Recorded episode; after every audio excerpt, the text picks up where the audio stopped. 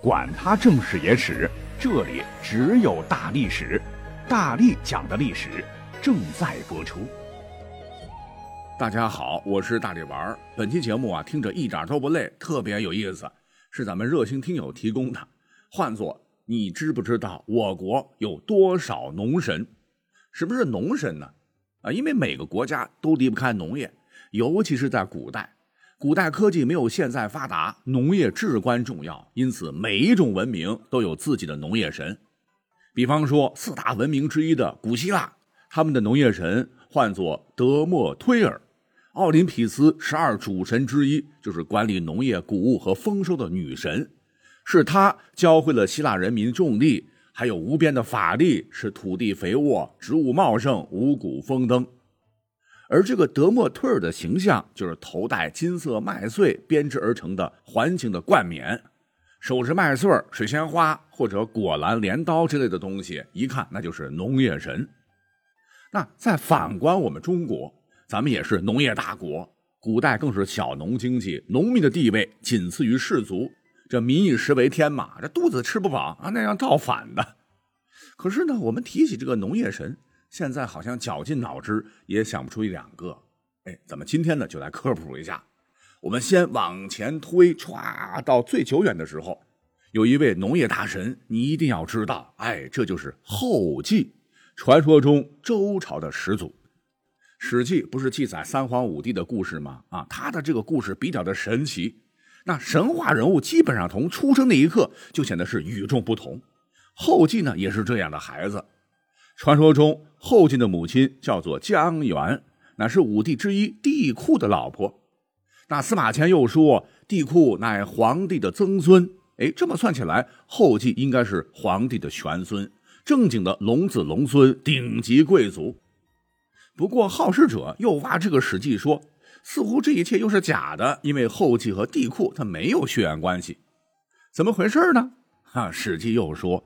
后继的母亲姜元在外出游玩时，踩着巨人的脚印后怀孕而出生，谁也不知道他亲生父亲是谁。我个人猜测，可能跟这个原始社会这个走婚制有关，只知其母不知其父，并且呢，这个姜元还很不喜欢这个孩子，背着爹妈生的，就把这个小后继啊扔在小巷里。当时这天寒地冻，这小孩就呱呱的哭。可奇怪了，巷子里的车马都绕着后继走。没办法，直接扔到冰面上。没想到飞禽竟然主动用翅膀呵护这个小婴儿，怕他冻坏了。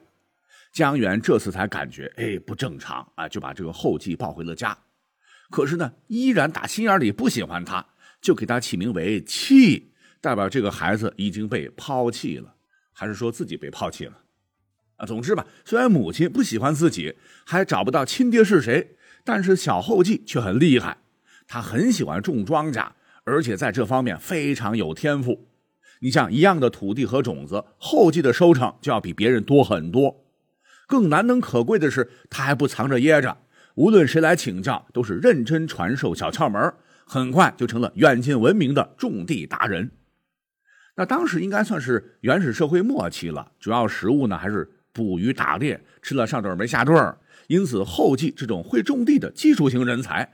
马上得到了尧帝的认可，那贡献这么大，必须要给社科院院士这样的待遇啊！尧帝呢就把台这个地方直接封给他，还赐名后继，别姓姬姓，姬发的姬。多说一嘴哈，这个稷呀，泛指粮食作物，后来有君王的意思，故而后继两个字合在一起就是五谷之王的表达。那还有个词儿唤作社稷。社是土地神，稷是五谷神。土地载育万物，谷物养育民众，社稷合在一起，那就是国家，就是江山。实话讲啊，作为中国人，我非常骄傲我们的这个中华文化，而咱们的这个文化呢，是内敛且丰富的。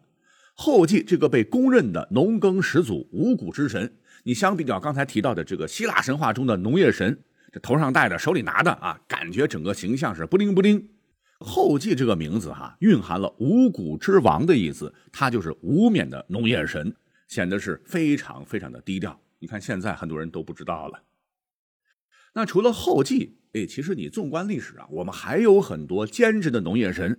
那大家伙肯定也不知道他们是谁了哈。我们给大家扒拉扒拉，比如说由上古大神组成的农耕五祖，哎，这还是一个团队 team。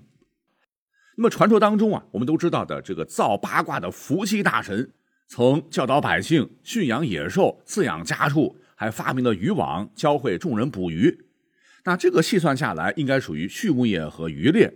但是呢，也和餐桌有关系，所以呢，伏羲也是农耕五祖之一。还有一位就是轩辕皇帝，呃，传说他发明了耕地的农具，还指导百姓根据四时节气种地，大大提高了产量。他呢，也是农耕五祖之一。再有就是尝百草的神农，据说他无意中看到一只鸟，嘴里边衔着一株九岁禾苗在天空飞行。恰好有几粒谷粒呢，从九岁的这个禾苗中飘落，神农就把谷粒收集起来，研制出了五谷。因此，神农不仅是药神，他还是农业神。还有一位大禹，哎，就是那个治水三过家门而不顾的大禹，也算是夏朝真正的这个开创者吧。他也是农耕五祖之一。那他为什么能成这个农业神呢？因为这个水利跟农业息息相关呐。水退了，这个土地裸露出来，可以种地嘛。这不光治水有功啊，人家还指导百姓恢复和发展农业生产，做的都是与三农有关的工作，故而也是农业神。那农耕五祖最后一个呢，唤作嫘祖。嫘祖是一位女性了啊，据说是皇帝的妃子，发明了养蚕制衣，也算是和农业有点关系。好，除了以上五位大神，下面呢还有几位，哎，我们也是一个个介绍吧。那其中一位唤作春神勾芒。哎，多说一嘴哈，这个勾芒，这个勾是句子的句，芒是光芒的芒，千万别念成什么巨芒啊。虽说农业生产也确实挺忙的。传说中啊，勾芒乃是皇帝长子少昊的儿子，主管草木发芽生长，掌管万物寿命长短。怎么感觉还有这个阎王爷的意思呢？那么他老人家具体长什么样呢？天下第一奇书《山海经》曾这样描述：勾芒。鸟身人面，乘着两条龙。那之所以会被视为农业神，就是因为跟打春有关。什么是打春呢？哎，这是古代一个习俗的啦。传说中，周天子会在立春这天，带着朝中重臣在郊外耕地抽打耕牛，播撒种子，祈祷风调雨顺、五谷丰登。那之后，所有的王朝啊，基本上都延续了这一传统，并逐步发展成打春。具体来讲，打春就是春天来临时，人们要以桑木为骨，冬至后的泥土为肉，打造出一头高四尺、长八尺的泥牛。立春这一天呢，呃，相关部门的工作人员就会用红绿两色鞭子不断的抽打泥牛，啪啪啪，直到把这个泥牛打碎了。这时众人会争先抢掉到地上的泥牛碎块，抢到了就寓意着好收成。而在传说当中，第一个手持红绿两色鞭子抽打泥牛的人，那就是勾芒。那后来每到立春时节，勾芒就会被人装扮成这个手持彩鞭的形象。在很多年画当中，以前啊，现在很少见年画了。这个勾芒又被画成骑着水牛的牧童，手里边还拿着柳条作为鞭子。他开始耕地播种的那一天，也是二十四节气中的芒种，所以勾芒也被称作芒神或者芒童。那勾芒呢？他不仅仅是农神了，也是一专多能，身兼数职。那前头说过，勾芒主管草木发芽生长，掌管万物寿命长短，万物自然也包括人了。像是先秦时期啊，著名的这个墨子当中就介绍说，有一次秦穆公在神庙祭祀时，就看到一个鸟面人身、身穿白衣的神灵从门外走出，吓得马上就跑。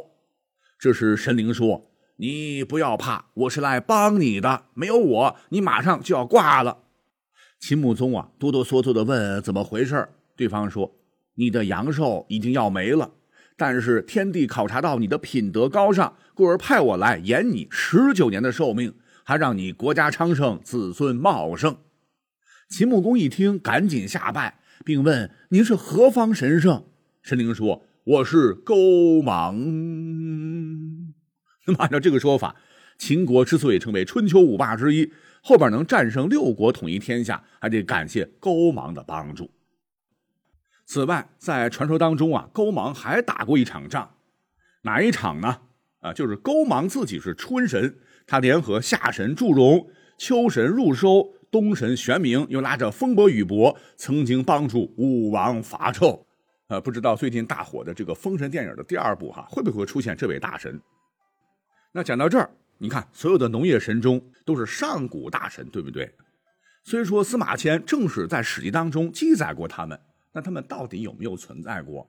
是不是某位氏族部落首领的化身呢？到现在还需要进一步的研究。可是下面咱们马上要说到的这位农神，离咱们应该是最近，不过才八百年，在南宋历史上经常出现他啊，他就是抗金名将刘琦。当年跟这个岳飞啊交集比较多，不过最早呢，他是被冠以虫神这样一个冠冕，虫子的虫啊。说这个刘琦曾协助过岳飞北伐，还曾大破金将完颜宗弼，就是拐子马那个金兀术。后来呢，还抗击南下亲宋的金帝完颜亮，是著名的抗金将领。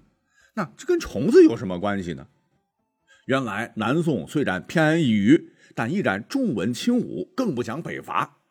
岳飞岳大帅风波亭被冤杀之后，这些将领基本上也就闲置了。刘琦呢，也被下放到地方任职。结果遭遇了百年不遇的蝗灾，刘琦心系百姓，就千方百计的找办法解决，最终还真克服了蝗虫灾害。那秋收时百姓都有收成，特别高兴。后来宋理宗知道此事之后，哎，就敕封他为扬威侯，即天朝猛将之神。且刘琦将军庙前还有一副对联：“卧虎保岩浆，狂寇不教匹马还。”屈皇成忍岁，将军何号百重来？就因为这件事儿，刘琦从抗金名将跨界成了屈皇梦人。他去世之后呢，跟岳飞一样，事迹也是传得越来越邪乎啊，逐渐就由人变成了神，以至于寿诞当天，官府呢都会组织祭祀，老百姓也会自发的组织迎神活动，众人就监台刘琦塑像游街，称他为是猛将。